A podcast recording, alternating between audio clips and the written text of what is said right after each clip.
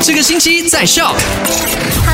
我是欧丽娜，带你回顾一下昨天的麦快很准聊过的三件时事消息。第一件事情呢，我们就讲到了，因为最近几天沙拉越这里的单日确诊病例数据都有点高的，所以如果你确诊了新冠肺炎的话，也不用紧张。首先要等一下，看看有没有卫生官呢联络你，对你进行安排。如果确诊后二十四个小时没有卫生官联络你的话呢，就自己打电话给他们，打电话到冠病风险评估中心 CAC，他们呢会根据你的情况，然后安排你到底是要进医院去进行隔离治疗，还是可以居家隔离的。当然，如果更多详情呢，留守在麦或者下载 SYOK Show App 都可以得到更多的资讯。第二件麦快准就讲到我们沙拉瑞这里呢，今天开始将会开始对十二岁到十七岁的青少年接种疫苗了。如果你自己家里的孩子还没有收到通知的话呢，也不用慌张，应该是最近几天的